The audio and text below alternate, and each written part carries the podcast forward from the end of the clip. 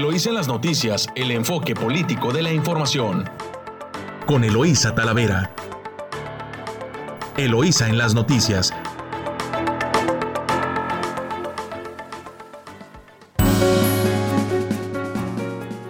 Hoy es martes 22 de junio. Les saluda Eloísa Talavera, transmitiendo directo desde nuestro estudio a través de su emisora favorita Amor Mío en 92.9 de frecuencia modulada y en San Quintín desde La Chula en el 98.3 de frecuencia modulada. Saludo a quienes nos escuchan esta mañana tempranito, pues a lo largo de la hermosa costa del Pacífico. Saludos a quienes nos escuchan en Tijuana, en Rosarito, en Ensenada, en San Quintín. Muy buenos días. Muy buenos días tengan todos ustedes. Comenzamos con las notas más importantes del ámbito nacional, regional y local. Eh, semana con información interesante, muy importante, la más importante. En su diario El Reforma, Salva Fuero a Gallardo aplazó citatorios de la PGR hasta, obtuvo, hasta que obtuvo una curul federal me refiero al gobernador electo de San Luis Potosí, Ricardo Gallardo Cardona, quien eludió las acusaciones de defraudación fiscal por 7 millones de pesos en el sexenio anterior, amparado en el fuero como diputado federal. ¿Cómo la ve usted? Vamos a revisar este caso más adelante, pero pues este señor ya es gobernador electo en San Luis Potosí. Y se va de la Secretaría de la Función Pública con pleito y sin resultados. Eh, Irma Heréndira Sandoval dejó ayer la Secretaría de la Función Pública y en su lugar será ocupado por Roberto, Roberto Salcedo, quien se desempeñaba como subsecretario de Fiscalización y Combate a la Corrupción en la misma dependencia. De su diario El Universal, participan 6 millones de personas en simulacro. Eh, la jefa de gobierno de la Ciudad de México, Claudia Sheinbaum, dijo que el ejercicio fue exitoso y que esta es la mejor eficiencia que hemos tenido de los altavoces en los simulacros. En algunos lugares los ciudadanos, sin embargo, pues reportaron que la alerta nunca, nunca se escuchó, pero bueno. Y Diputados olvidan la austeridad y derrochan 200 millones de pesos. En dos años y medio, la 64 legislatura no reparó en la adquisición de bienes y servicios para seguridad, bebidas, ejercicio y dispersión. También de su diario El Universal, los boletos de avión por los cielos, los precios se disparan 35% en el mes de mayo. De acuerdo con datos de INEGI, es la mayor alza en 25 años, más de lo que, de lo que ha, ocurrido.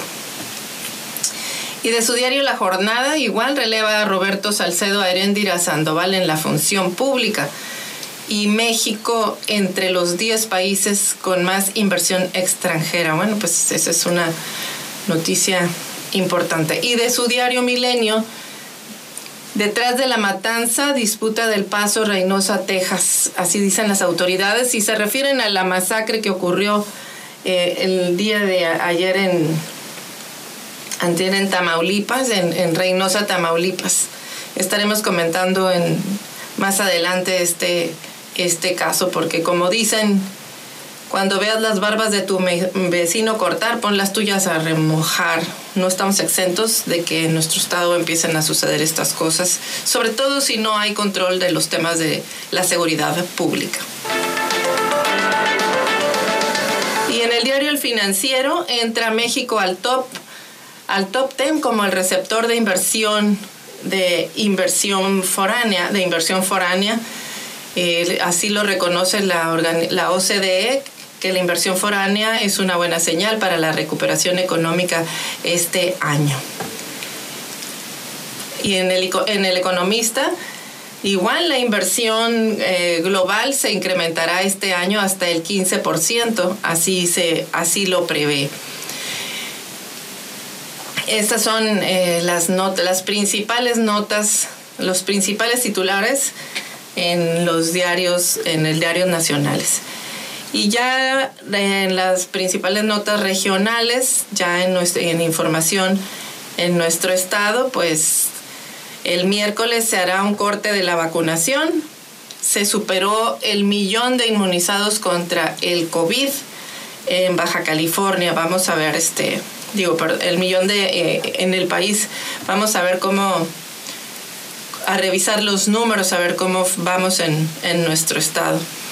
También Baja California participó en un macrosimulacro nacional. Esta es una nota estatal de su diario El Mexicano. El objetivo es fomentar la cultura de prevención de desastres en los particulares y en los empleados gubernamentales. En otra información, hay un ambiente laboral propicio en el Estado. Empleadores y empleados han logrado conciliar diferencias, dice el secretario del Trabajo y se refiere a que pues prácticamente no hay huelgas en Baja California, lo cual es pues un síntoma de armonía. Y recauda Tijuana más de 575 millones de pesos en predial. La Dirección de Recaudación Municipal exhorta a la ciudadanía a cumplir con sus obligaciones antes del 30 de junio. Y en el mismo orden de notas en Baja California piden abogados modernización de juzgados, instalaciones dignas y modernas en los diferentes edificios de los juzgados, piden abogados colegiados de barras y asociaciones al Ejecutivo Estatal para garantizar el acceso expedito a la justicia en Baja California.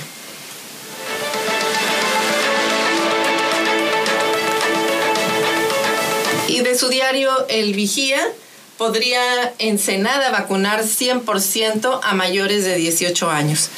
Con un avance del 90% y a tres días de que concluya la campaña de inoculación a los adultos, el municipio sería el primero a nivel nacional en inmunizar a todo este grupo etario en su totalidad. Consejo Coordinador Empresarial de, eh, en espera de detalles del plan de blindaje. El sector, em, esta es una nota también de vigía de Gerardo Sánchez. El sector empresarial de Ensenada insistió al gobierno municipal en presentar los resultados del plan de blindaje de seguridad 2021, pues hasta el momento no se ha sostenido una reunión formal en la cual se den a conocer los datos, señaló Orlando López Acosta. Él es eh, presidente del Consejo Coordinador Empresarial de Ensenada, eh, quien informó que se está solicitando es una reunión específica, formal y oficial con las autoridades municipales, en la cual se dé a conocer los resultados puntuales de dicho plan de blindaje.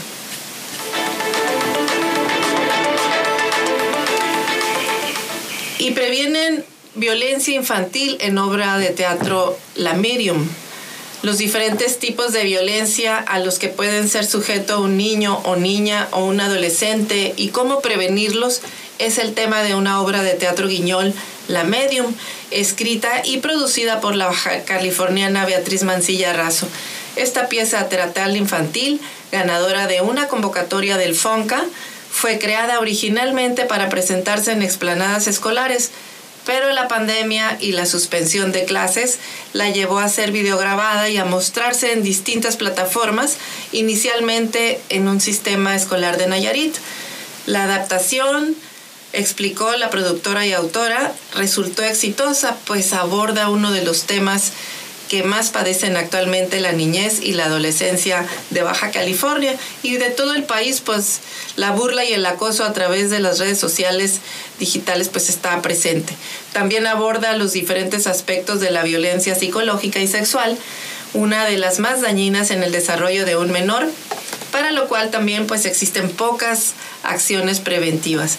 En el escenario se mezclan actores con títeres, fantasía, información, humor e imaginación para alertar, alertar a las infancias y a algunos mayores de las numerosas y sutiles y diversas formas en que puede ejercerse la violencia para reconocerlas, prevenirlas, evitarlas o eliminarlas.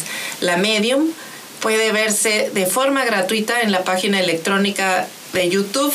Así que pues bueno, pues ahí hay, hay un tema y es que en este periodo de la pandemia en la que se suspendieron las clases presenciales y que muchos niños estuvieron, eh, han estado atendiendo a través de las redes pues la parte educativa y de entretenimiento también, pues no, eh, han sido también víctimas potenciales del acceso a la violencia por pues distintas personas, eh, incluso pederastas. Por ahí eh, estaremos abordando una, información más adelante sobre este tema para estar alerta sobre todo los padres de familia que pues están los niños en casa y a veces pues los vemos que están muy calladitos, entretenidos, pero no solamente a veces están viendo las casas, las clases, tomando clases, sino que a veces se juegan y pues se ponen en contacto también con personas que pues no necesariamente tienen un interés sano con ellos. Así que bueno, pues aquí está esta obra de teatro para que todos puedan eh, revisarla, la medium. Y en Senada también participaron en, en el simulacro. Participan 560 personas en simulacro de sismo.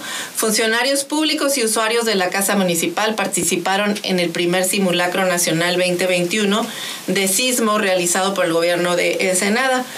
Más de 500 personas, entre funcionarios públicos y usuarios de la Casa Municipal, participaron en el primer simulacro nacional de sismo realizado en el gobierno de Ensenada de manera simultánea a otros centros de trabajo e instituciones. La actividad también fue coordinada por la, um, por la Coordinación Municipal de Protección Civil del 23 Ayuntamiento con el fin de generar conciencia y saber cómo reaccionar ante un evento de este tipo, en especial porque Baja California pues es un territorio susceptible a sismos. Así que el día de ayer a las 11.30 eh, como fue anunciado, sonó una alarma y se dieron las instrucciones para que las personas abandonaran en forma ordenada sus lugares y así se dirigieran a los puntos de seguridad previstos por la explanada, eh, en, las explanadas de la Casa Municipal y el Gobierno del Estado.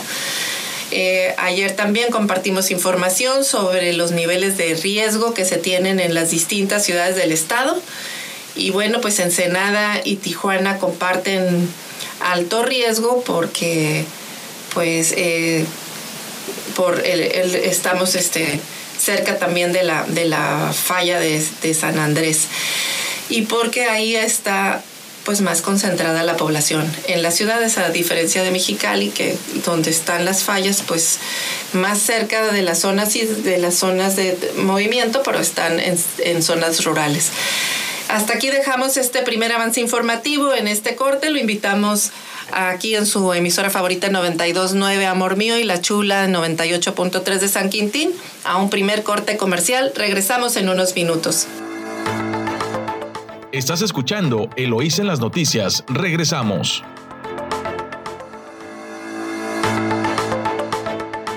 Estamos de regreso aquí en su emisora favorita 929 Amor Mío y en el 98.3 en La Chula, en San Quintín. Agradecemos mucho que tan temprano pues nos esté escuchando. Seguramente se dirige usted a su trabajo o ya está a punto de salir. Y bueno, pues aquí estamos en su emisora favorita con información de, de primera mano de sus de los principales diarios y portales regionales en nuestro estado. y comentábamos eh, que en este eh, comentábamos el, del, tema sísmico, que bueno, pues ayer fue un primer simulacro nacional, no está exento Baja California, que es una zona sísmica, y pues, ayer también eh, se tuvo la oportunidad de participar y la intención de realizar este tipo de eventos es pues concientizar a la población de que vivimos en una zona sísmica.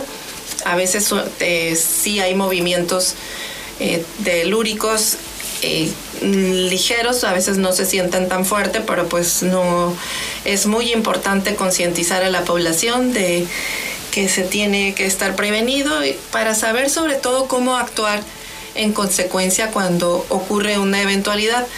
Eh, aquí es una zona sísmica, pero pues también derivado de estos movimientos ocurren otro tipo de contingencias y bueno, pues hay que estar listos.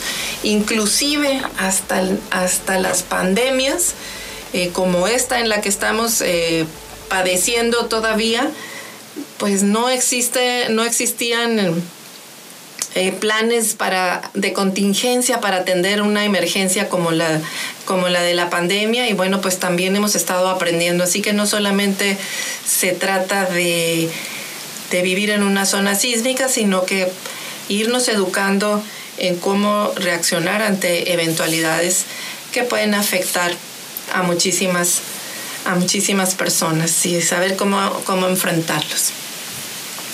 Y también eh, en temas de información general, eh, resulta que miden torbellinos que unen a galaxias. Y fíjese usted que investigadores descubrieron que los filamentos arrastran materia desde los vacíos del universo hacia los grupos de estrellas rotando a cientos de miles de kilómetros por hora. Esta es una nota que nos presenta Diario Vigía de Carla Padilla y, me, y dice que un equipo internacional de, de investigadores, entre los que se incluye a Miguel Ángel Aragón Calvo, que es del Instituto de Astronomía de la UNAM en Ensenada, midió la rotación de filamentos intergalácticos considerados los elementos giratorios más largos del universo. Ah, eh, el investigador Aragón explicó que el equipo midió esta rotación a través de simulaciones por computadora que modelan la formación de galaxias y la red cósmica de filamentos que las une. Dice, nuestro hallazgo fue muestra que los filamentos son como torbellinos cósmicos que arrastran hacia las, a los, desde los vacíos hacia las galaxias y estos remolinos no son inconcebibles más grandes que un tornado terrestre y rotan a velocidad de cientos de miles de kilómetros por hora. El investigador añadió que los filamentos giratorios típicos que estudiaron tienen decenas de millones de años de, años luz de longitud y millones de años luz de diámetro y están girando alrededor de su eje. Y esta rotación, él la explica que es como como la de un cuerpo sólido o un eje de un automóvil que gira en la que los bordes de la columna se muestran mucho más rápido que la materia que está en el centro. Y recordó también que la idea de hacer este tipo de mediciones pues ya, se ya venía haciéndola eh, con anterioridad, con mucho tiempo, pero se trata de entender por qué giran los objetos en el universo, que es un problema antiguo que se ha venido estudiando desde el sistema solar y que la galaxia y grupos de en galaxias y grupos de galaxias, pero no en objetos más largos como son, como son los filamentos. Y menciona pues que este descubrimiento permite conectarlos con las estructuras más grandes del universo, eh, con objetos que podemos ver desde aquí, desde la Tierra, como un torbellino. Y eso le parece que puede ser muy interesante eh, para la astronomía, concluye el investigador. Bueno, y presentan una fotografía también pues la verdad, muy atractiva, donde se ve una especie de torbellino brillante con muchos filamentos de luz. Y bueno, es interesante que nos compartan eh, lo que hacen los científicos en Ensenada y pues este tema del espacio pues como que apunta para el futuro, sobre todo en los temas de la era espacial en el mundo, en el que pues ya se enviaron naves a Marte, a exploradoras y se está pensando también incluso en habitar otras, otros, otros planetas y otras galaxias. Y en más información de corte local, fíjese usted que terminó el plantón en oficinas de la SADER los integrantes de la Unión de Pescadores de Altamar, que mantenían cerrada la dependencia federal, obtuvieron permisos para capturar escama y camarón. Además podrán pescar atún con anzuelo en enero. Los integrantes de la Unión de Pescadores, eh, Melchor Ocampo Campo y vocero de las personas que por 16 días cerraron las oficinas de la SADER y mantuvieron un plantón frente al lugar, informó que a partir de este lunes se reabrió la operación tras llegar a un acuerdo con las autoridades de pesca. Perdón. Mencionaron también que eh, les aseguraron que podrán realizar la pesca de atún con anzuelo eh, que había sido una demanda motivo inicial del, del plantón que ellos habían hecho pero les dijeron que va a ser a partir de enero 22, pues tienen que cumplir con tiempos y cuotas establecidas a nivel nacional e internacional, lo cual pues fue aceptado por los representantes de 19 cooperativas participantes en las protestas y manifestación.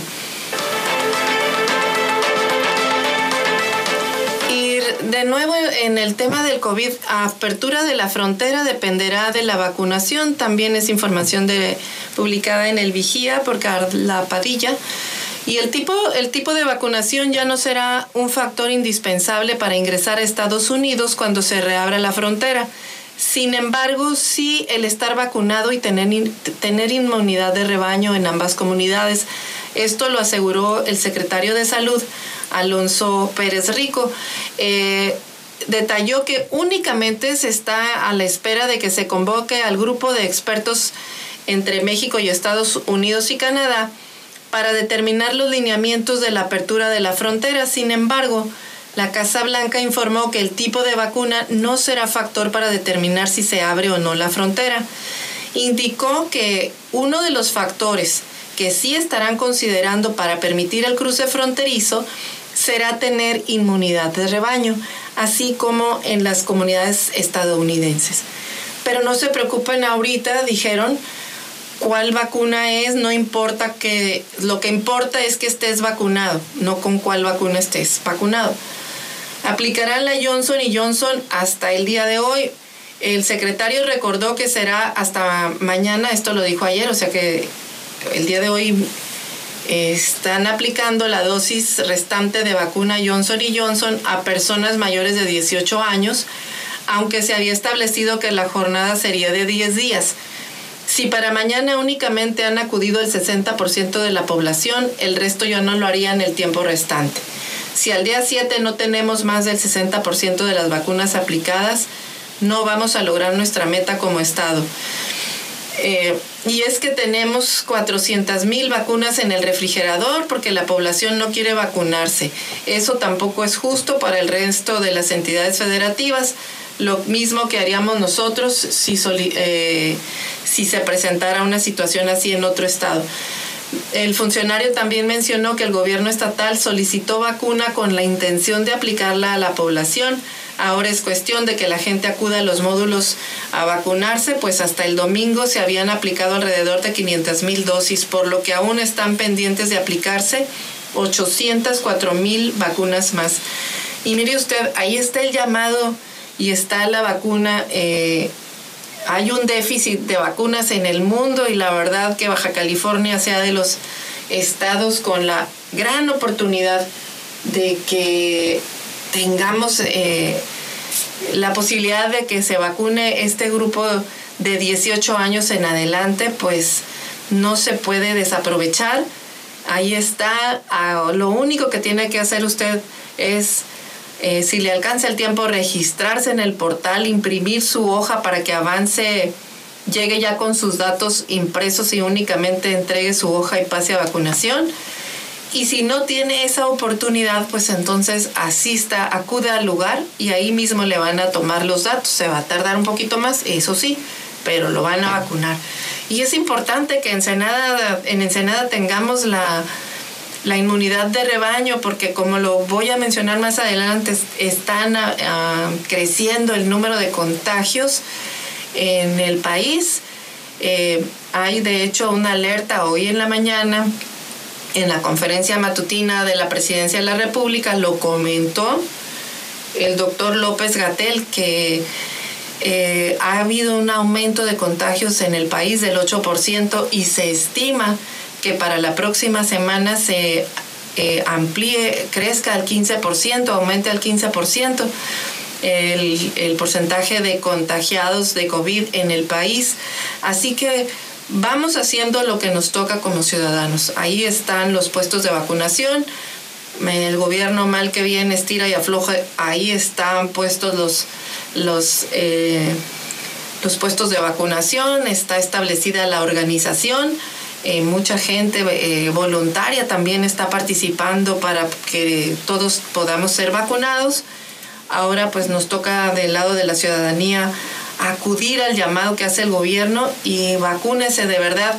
Es muy importante, recuerde que la vida está primero y también la economía de nuestra ciudad que no aguanta que la cierren otra vez y apenas eh, se está restableciendo, los aforos de los negocios están creciendo. Eh, empieza a haber movimiento económico, empieza a generarse empleo para las personas, así que apoyemos esa gran causa, cuide su salud, la de los demás y vaya, asista, asista a vacunarse.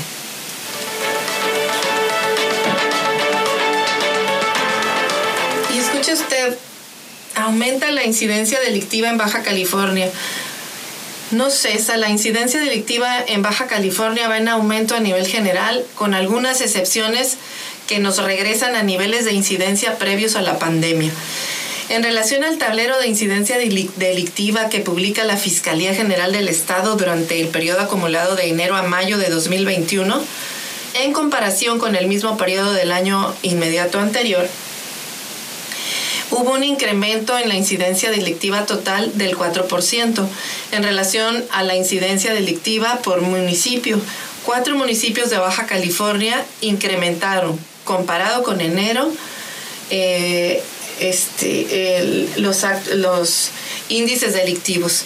Llegamos a un corte comercial al final de este de este corte. Entramos a corte y continuamos con, más información en unos minutos. Recuerda que nos está escuchando usted desde las seis y media aquí en su emisora preferida, Amor Mío. Regresamos en unos minutos. Estás escuchando Eloís en las noticias. Regresamos.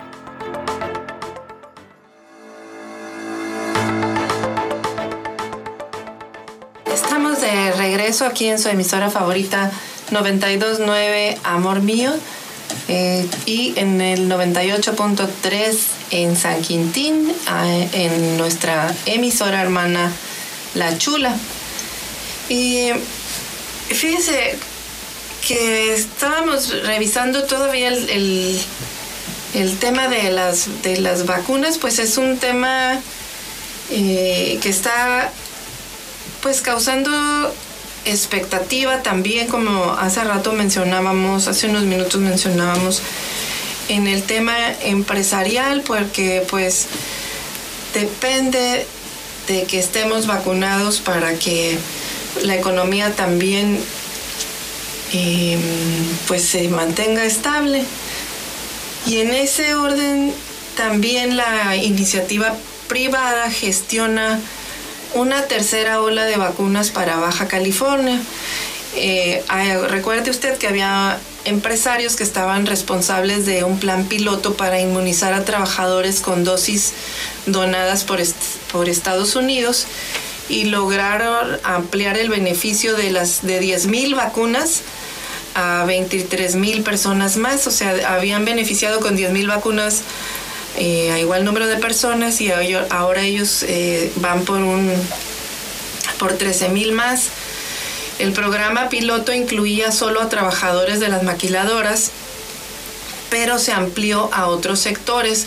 Así lo comentó, eh, así lo comentaron este, los empresarios. Fueron 23 mil y no 10 mil las personas que hasta ahora se han vacunado con las dosis que donó Estados Unidos a México para inmunizar a personal de la frontera y, así agilizar la apertura de las garitas, eh, informó el presidente del Consejo de Desarrollo de Tijuana. Explicó que pese a la idea que cuando ellos iniciaron la idea era vacunar solo a trabajadores de las maquiladoras, en este esfuerzo lograron ampliarlo para, para comerciantes y también esta campaña a policías, a Guardia Nacional, a Cruz Roja, a transportistas, a aduaneros, a trabajadores del SAT, quienes participaron también en la logística para llevar a las personas a San Diego a vacunarse.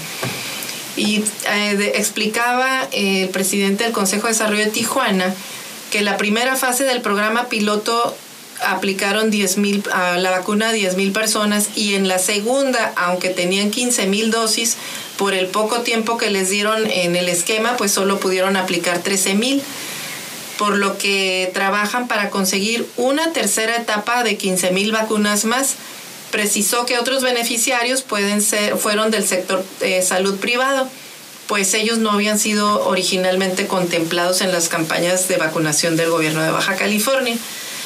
Así que el presidente del Consejo Directivo del Consejo de Desarrollo de Tijuana indicó que participan unas 36 empresas en el proceso para llevar a los baja californianos a vacunar, porque aunque el biológico de Johnson y Johnson fue regalado, pues hubo un proceso para llevar a las personas a la campaña. El golazo del programa es que lograron vacunar a los empleados en Estados Unidos sin visa, sin papeles los cruzaron la línea, los vacunaron en Estados Unidos y luego los regresaron a Tijuana.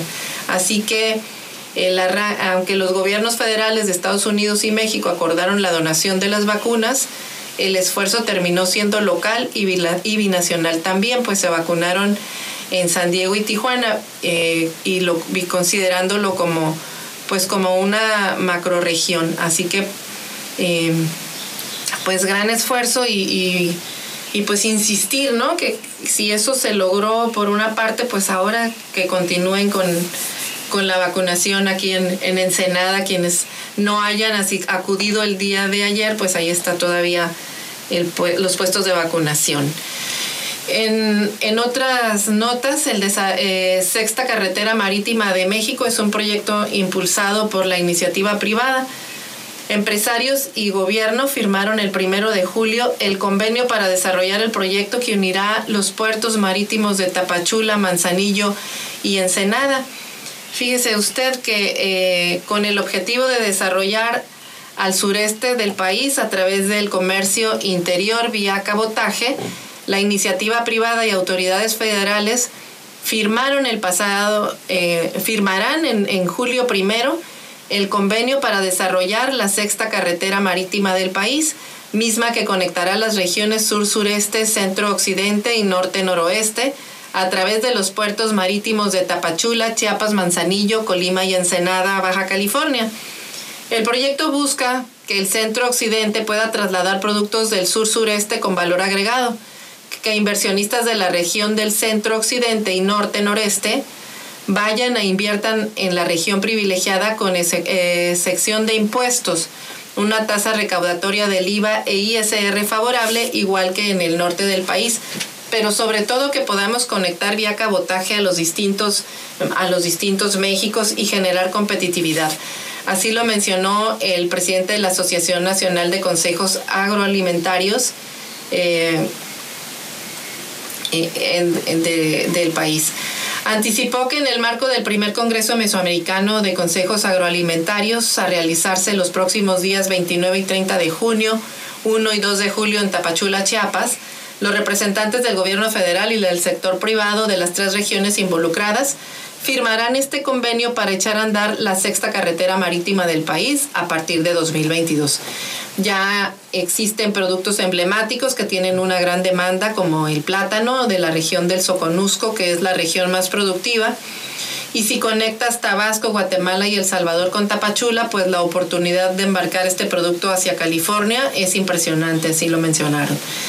Eh, Jacobo Cabrera detalló también que en febrero de este año los consejos agroalimentarios del país arrancaron el programa para construir la sexta carretera marítima de México involucrando a las secretarías de Agricultura y Marina. Se presentó un proyecto con indicadores económicos donde dábamos sustentabilidad al proyecto para conectar los puertos de Tapachula, Chiapas, Manzanillo, Colima y Ensenada, Baja California, y después una interconexión en el sur-sureste así que Tapachula con todo Centroamérica, eh, lo comentaron.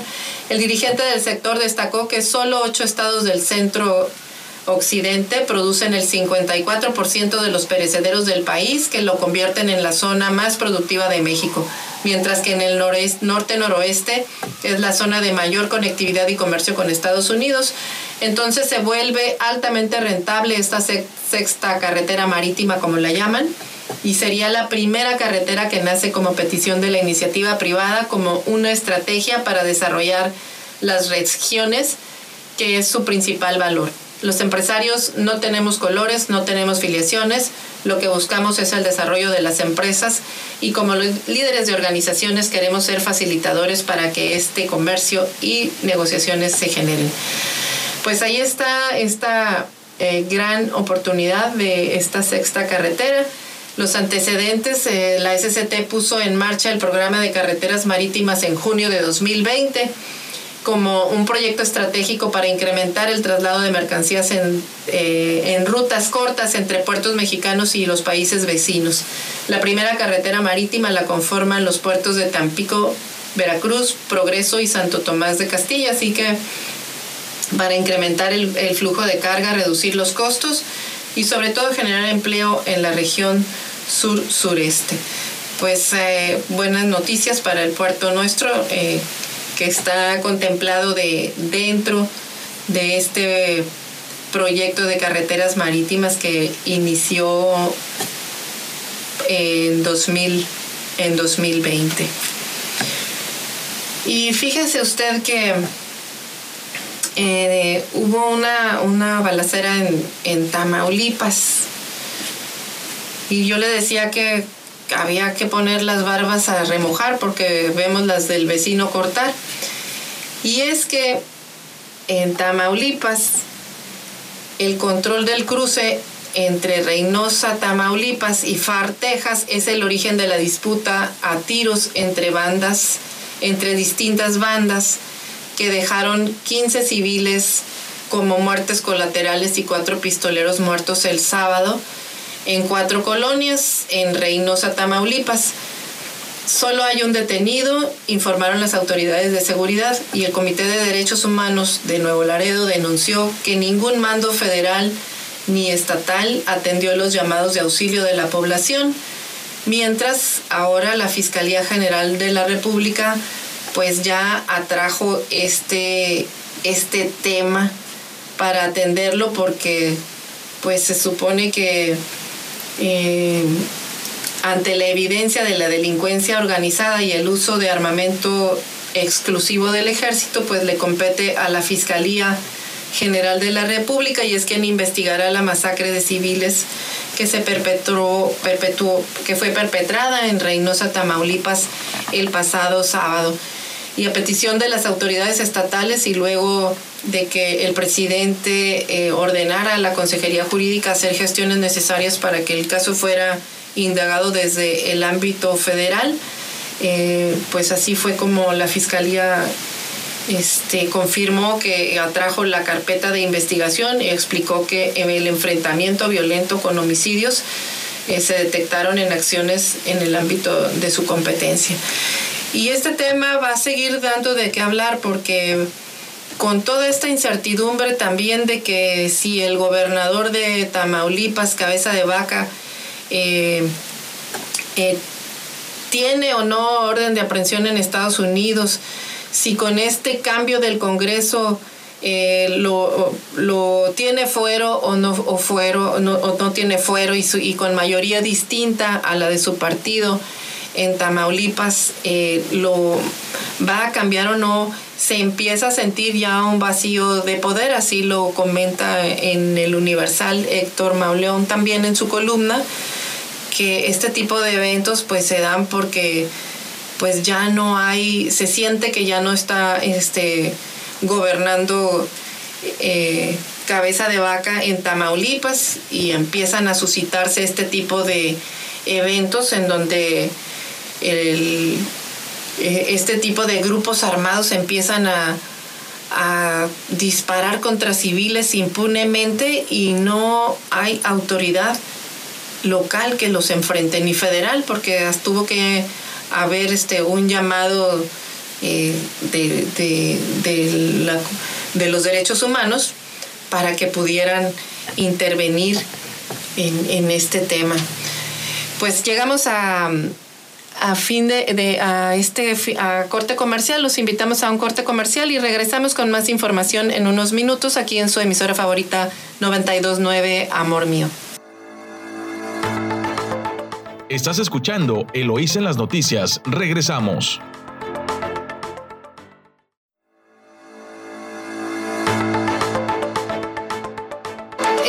Regreso aquí en su emisora favorita 929, Amor Mío. Muchas gracias por estarnos escuchando tan temprano. Continuamos con información nacional.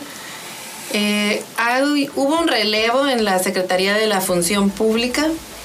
Eh, cambiaron a Sandoval. Y bueno, pues aquí se habla de que hubo exoneraciones y reveses como resultados de su gestión. Se va completo y sin resultados, sin resultados claros en combate a la corrupción y señalada como parte de una lucha interna en Morena. Irma Heréndira Sandoval dejó ayer la Secretaría de la Función Pública. Su lugar será ocupado por Roberto Salcedo, quien despachaba como subsecretario de Fiscalización y Combate a la Corrupción en la misma dependencia. Fuentes gubernamentales reconocieron que un factor de la salida de Sandoval fue la disputa entre su hermano Pablo Amílcar con Félix Salgado por la candidatura de Morena en Guerrero. Eh, mm, durante su gestión, la exsecretaria se dedicó a sancionar a funcionarios de la administración pasada, a la mayoría de los cuales castigó por inconsistencias en declaraciones patrimoniales y no por casos de corrupción. En cambio, exoneró al director de la Comisión Federal de, eh, Electricidad, a Manuel Barlet, quien fue omiso en declarar la existencia de 23 casas y 12 empresas que están a nombre de su pareja sentimental e hijos. También exculpó al subsecretario para América del Norte, a Jesús Seade, quien fue acusado de peculado y abuso de funciones por usar recursos públicos para cubrir viajes privados. Y en sus litigios, pues tampoco ha logrado sostener inhabilitaciones contra las empresas del hijo de Manuel Barlet. La empresa, recuerda usted, Cyber Robotic Solutions, por la venta irregular de respiradores, ni contra la compañía farmacéutica de Carlos Lomelí, quien fue exdelegado de Bienestar en Jalisco y ex candidato de Morena a la alcaldía de Guadalajara. Recientemente, México descendió tres lugares en el índice de capacidad para combatir la corrupción en 2021. Eh, y esta evaluación se realiza por la organización internacional America Society Council of the Americas. Eh, este es un índice en el que pues así nos deja Irma Heréndira en su gestión, tres lugares abajo de los que recibió cuando llegó como secretaria. En dos años y medio, pues exonera a Bartlett, exculpa a Jesús Seade, subsecretario para América del Norte, a Carlos Lomenil, exdelegado del, del Bienestar, eh, y a Leon Bartlett, al hijo de, de, Cyber, al hijo, al dueño de Cyber Robotic Solutions. Sí recuerdo el escándalo cuando compraron a precios eh, exorbitantes a los respiradores eh, que le vendieron más bien al Seguro Social respiradores eh, con tres veces más de lo que costaban en el mercado eh, y simplemente pues supuestamente los regresaron pero no los sancionaron. O sea como que tienen dos varas para medir también a quienes sancionan. Y en medio de este pues que era como dicen en el barrio, un tiro cantado por el presidente, pues había nombrado en Guerrero a, Salgado Macedonio como candidato a la gubernatura y la señora Irmeréndira se enfrentó al presidente impulsando a su hermano. Así que pues todo era cuestión de tiempo y mire, dos semanas después de que concluyó la elección, hay relevo en la Secretaría de la Función Pública. El argumento es que va a haber una reforma administrativa que se va a impulsar y esa es la razón por la que eh, se justifica el, relevo de Irma Erendira. Pues veremos qué sucede con, con la función pública y cuál es la reforma administrativa que vamos a conocer dentro de poco seguramente con el nuevo titular de la Secretaría, que era subsecretario y que a partir de hoy es secretario de la Función Pública, eh, Roberto Salcedo. Y en otras notas, eh, el UD fraude fiscal de 7 millones de pesos. Y mire usted, el actual eh, candidato eh, Gallardo Cardona, que aún espera que su triunfo en San Luis Potosí sea validado por las autoridades electorales, eh, salva con el fuero una defraudación fiscal por 7 millones de pesos. En los últimos meses del sexenio de Enrique Peña Nieto, en la entonces Procuraduría General de la República solicitó una orden de aprehensión contra Gallardo Cardona por una presunta defraudación fiscal y ahora el abanderado del, Partido Verde Ecologista de México le imputan un fraude de un fraude fiscal de 7 millones 32 mil pesos por concepto de impuestos sobre la renta en el año 2012. Eh, esta cantidad eh, derivó de que en aquel año obtuvo ingresos acumulados por 25 millones eh, de pesos y solo declaró 1.742.000 pesos. Un juez de control del Centro de Justicia Penal Federal de San Luis Potosí lo citó a una audiencia el 8 de marzo de 2018, a la que Gallardo a la que Gallardo Cardona pues no se presentó alegando estar enfermo de influenza, por lo que no por lo que la reprogramaron. El señalado también informó a las autoridades que había realizado dos declaraciones fiscales complementarias para justificar los ingresos cuestionados, eh, que en su mayoría eran préstamos de sus propias em-, empresas. Incluso también se ah, hizo llegar ofreció un acuerdo más bien reparatorio a la Secretaría de Hacienda y se dijo dispuesto a pagar en forma adicional el presunto daño causado a la hacienda pública a cambio de que fuera retirada la imputación penal. Sin embargo, pues fue rechazado eh, esa petición y le pusieron una audiencia nueva en abril de 2018, pero fue suspendida porque informó a la PGR al juez que ahora estaba, que sí, que sí estaba dispuesto Gallardo para negociar un acuerdo de reparación. Esa negociación no rindió frutos, pero durante ese tiempo que se llevó a cabo, Gallardo logró postularse como diputado federal por el PRD y consiguió fuero. Y ahora, pues resulta que el señor eh, es prácticamente gobernador electo de San Luis Potosí. Fíjese usted, las cosas que tenemos que que ver. Pues vamos a ver si la logra. Y crecen, fíjese, crecen 8,1% los delitos de funcionarios.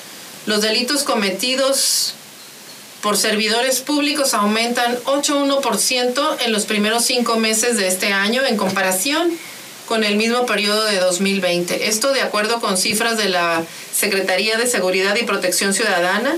Entre enero y mayo de 2021 se iniciaron 1.698 carpetas de investigación, mientras que en el año pasado, en mismas fechas, fueron 1.571 las que se abrieron. Los delitos cometidos por servidores públicos son eh, ilícitos federales relacionados con actos de corrupción que se sancionan con, apenas de, eh, con penas de 3 a 10 años de prisión. Entre ellos se encuentran el ejercicio ilícito del, del servicio público, el tráfico de influencias, abuso de autoridad, cohecho, peculado y el uso indebido de atribuciones. Pues este año es eh, las entidades con mayor número de carpetas por delitos cometidos por servidores públicos son la Ciudad de México y el Estado de México, respectivamente. En nota de El Universal, los diputados olvidan la austeridad y derrochan 200 millones de pesos. Fíjese usted que en dos años en dos años y medio, la 64 legislatura no reparó en la adquisición de bienes y servicios para seguridad, bebidas, ejercicio y diversión. Y es que hasta un perro compraron. Los diputados federales de la 64 legislatura gastaron aproximadamente 200 millones de pesos en más de 750 contratos o licitaciones para la adquisición de productos, bienes y servicios que van desde la compra de un perro entrenado para detectar explosivos por 107 mil pesos hasta una silla de lujo de 31 mil pesos. Pues, ¿qué hará esta silla? Un aparato para hacer ejercicio de 26 mil pesos y pese a la pandemia, boletos para un parque de diversiones. De acuerdo con una revisión que hizo esta nota de su diario El Universal, todos los contratos disponibles están en la página de internet de la propia Cámara de Diputados, otros fueron adquiridos, otros bienes que también se adquirieron fueron eh, un generador de oxígeno para el área médica de San Lázaro por 504 mil pesos, casi media tonelada de café en 130 mil pesos y además de 59 mil 689 pesos en galletas. Y pues la 64 legislatura concluye labores el 30 de agosto. Ahorita pues está la comisión permanente, así que fíjese usted, eh, pues salieron bastante gastalones esto, esta legislatura. Y el, tema de, de los ataques contra la mujer no cesan. Fíjese que siguen subiendo los feminicidios. En mayo, de enero a mayo, se registraron 423 casos. En el mismo lapso de 2020 fueron 395. Los delitos de alto, impacto como el feminicidio, la violación y la trata de personas cuyas víctimas son en mayoría mujeres se dispararon en los primeros cinco meses de 2021 con respecto al mismo periodo del año anterior, esto de acuerdo con cifras oficiales. 8.623 violaciones reportadas en los primeros cinco meses de 2021, un alza de 30.5% con respecto al año anterior. Y es que ayer la Secretaría de Seguridad y Protección Ciudadana, la secretaria reportó que los feminicidios se incrementaron 7.1%, la violación 30.5%, y la trata de personas en 47.5%. De enero a mayo de este año se registraron 423 asesinatos de mujeres en el país por esta eh, eh, y por razón de género, cuando en el mismo periodo en 2020 solo habían sido 395. Pues sigue la violencia creciendo, no disminuye y este pues sigue golpeando mucho pues a todos los estados en, el país, nuestro estado no es la excepción. Y en notas de económicas, eh, México entre los 10 países con más inversión extranjera, según los cálculos del organismo, ingresaron 29 mil millones de dólares durante 2020. En América Latina fue el principal destino del capitán foráneo. Destaca que la pandemia tuvo aquí un efecto menor en ese rubro y el ascenso es una buena noticia, eh, así lo, destaca la Secretaría de Economía. Eh, México entra al, al top 10 como receptor de inversión extranjera directa. Reconoce, la OCDE reconoce que la inversión foránea es una buena señal para la recuperación económica este año. Y es que México se ubicó como el noveno país en el mundo para recibir mayor cantidad de inversión extranjera el año pasado. Un reporte de la Conferencia de las Naciones Unidas sobre Comercio y Desarrollo, la UNTAD, destaca que el país en 2019 se ubicaba en el sitio 14, así que tuvo una mejora a nivel mundial de los flujos eh, de inversión extranjera directa bajaron, habían bajado 35% en 2020. Sin embargo, pues ahora México, pues aunque no fue inmune a la pandemia, eh, recibió flujos foráneos por 14.7 eh, menores a, a 2019, pero ahora pues se, se destaca como de los países de las 10 naciones que más ingresos pudieron eh, obtener de inversión directa, extranjera directa en 2020, lo cual dicen pues que será una buena señal de recuperación. Llegamos a, corte comercial, los invitamos de, regreso, de regreso con nuestro comentarista financiero Pablo Reina. Los esperamos aquí en su emisora favorita 929, Amor Mío. Estás escuchando Eloísa en las noticias. Regresamos.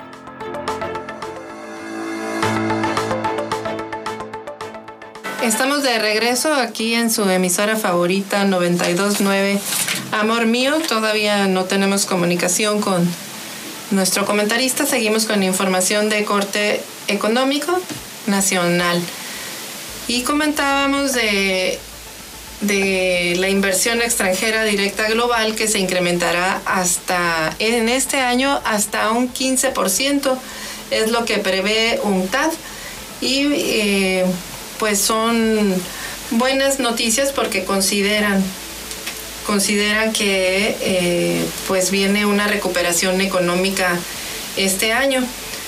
En, la, en México, México, se, México se ubicó como el noveno país del mundo que recibió mayor cantidad de inversión extranjera el año pasado.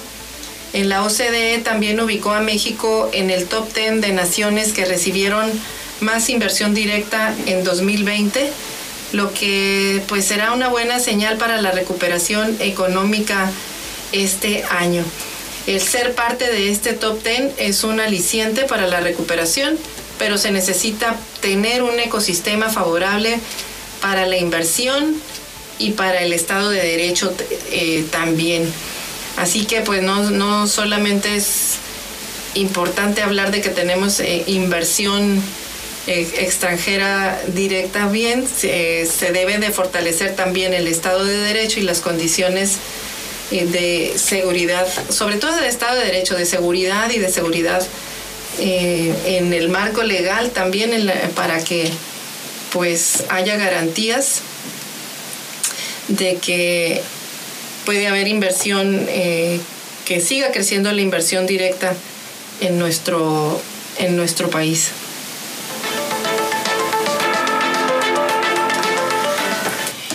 Comentábamos también que, que los ciberdelitos contra los niños crecen, crecieron en la pandemia.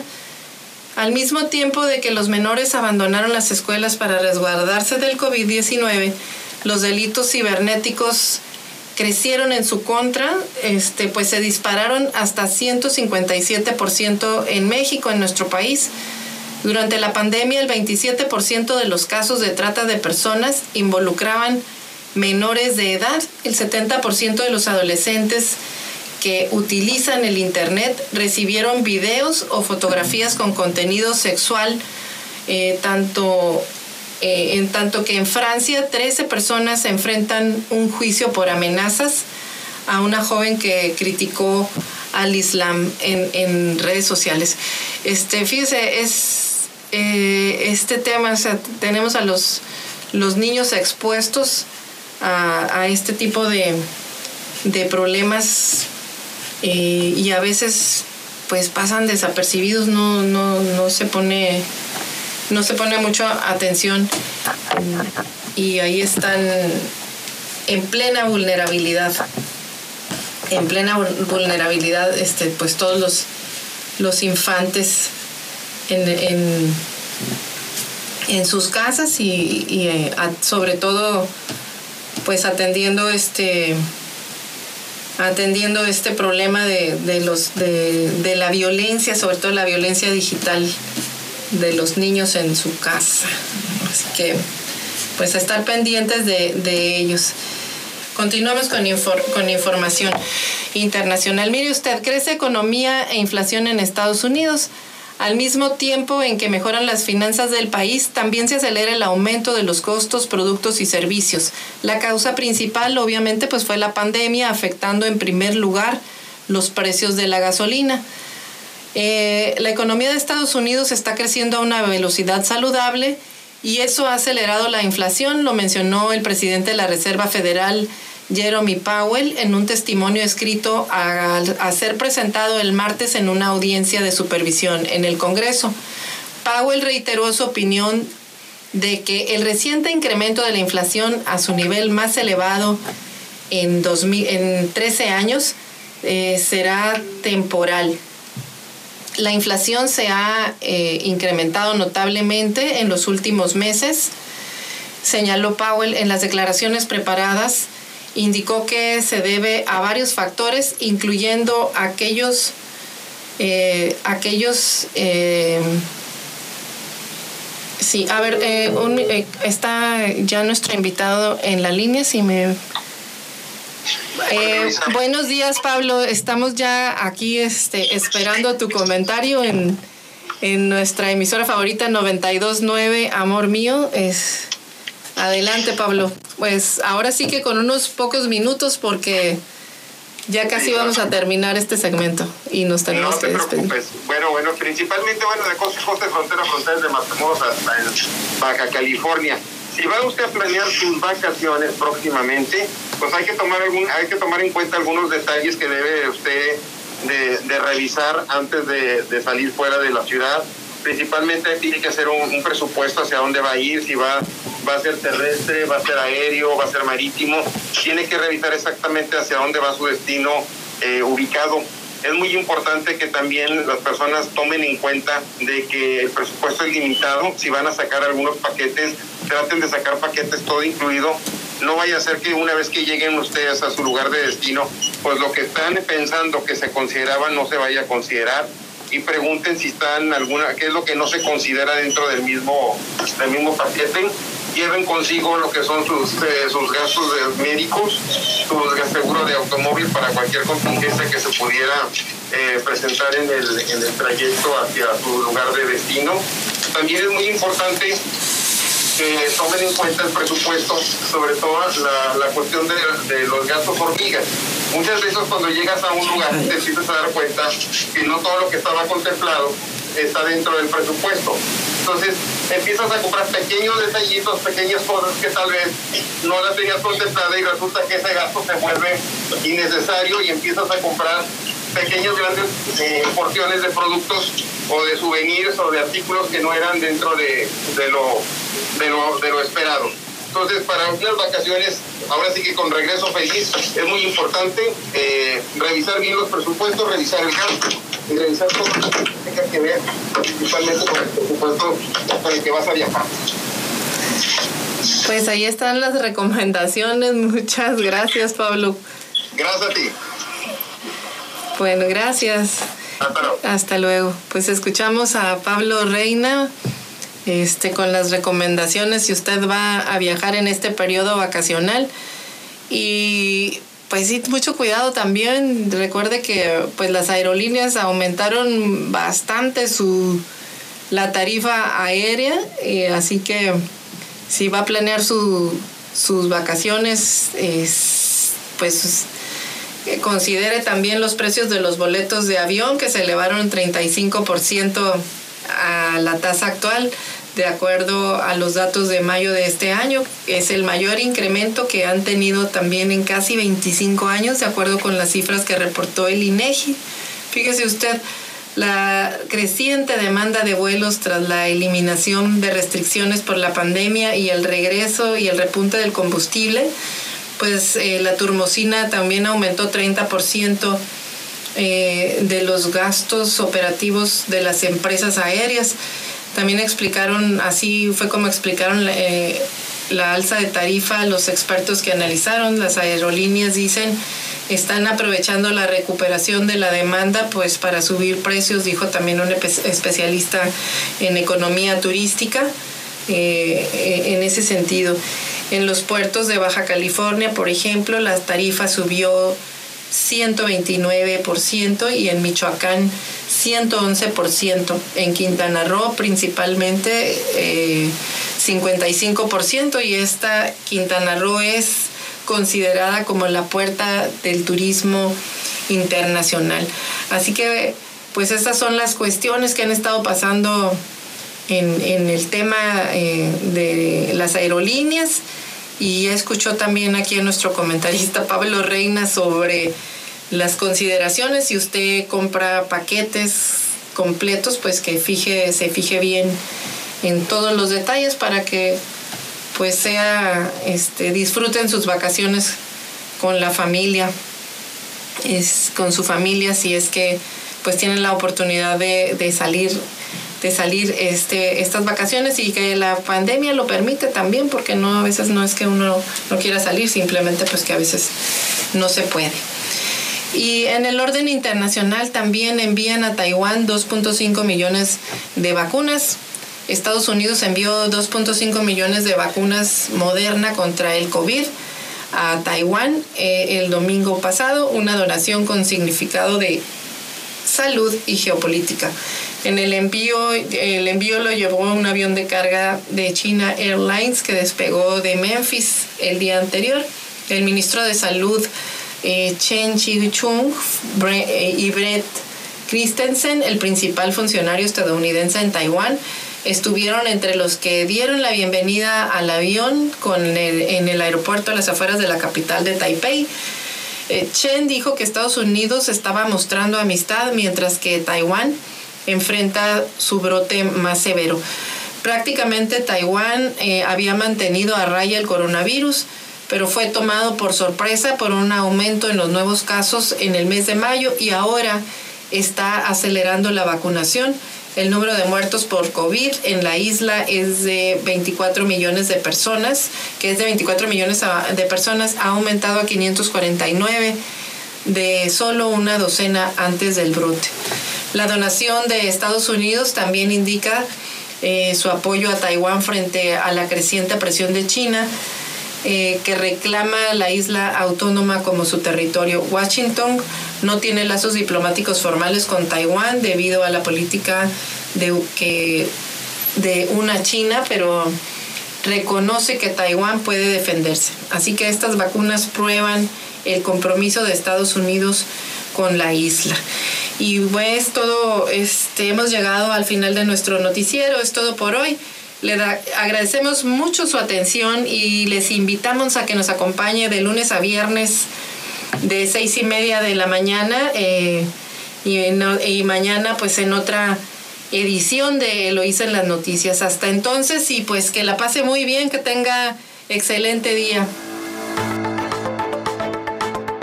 Eloísa en las noticias, el enfoque político de la información. Sintonízanos todas las mañanas de lunes a viernes a las seis y media en Amor Mío 92.9 FM y La Chula 98.3 FM. Visítanos en eloísenlasnoticias.com.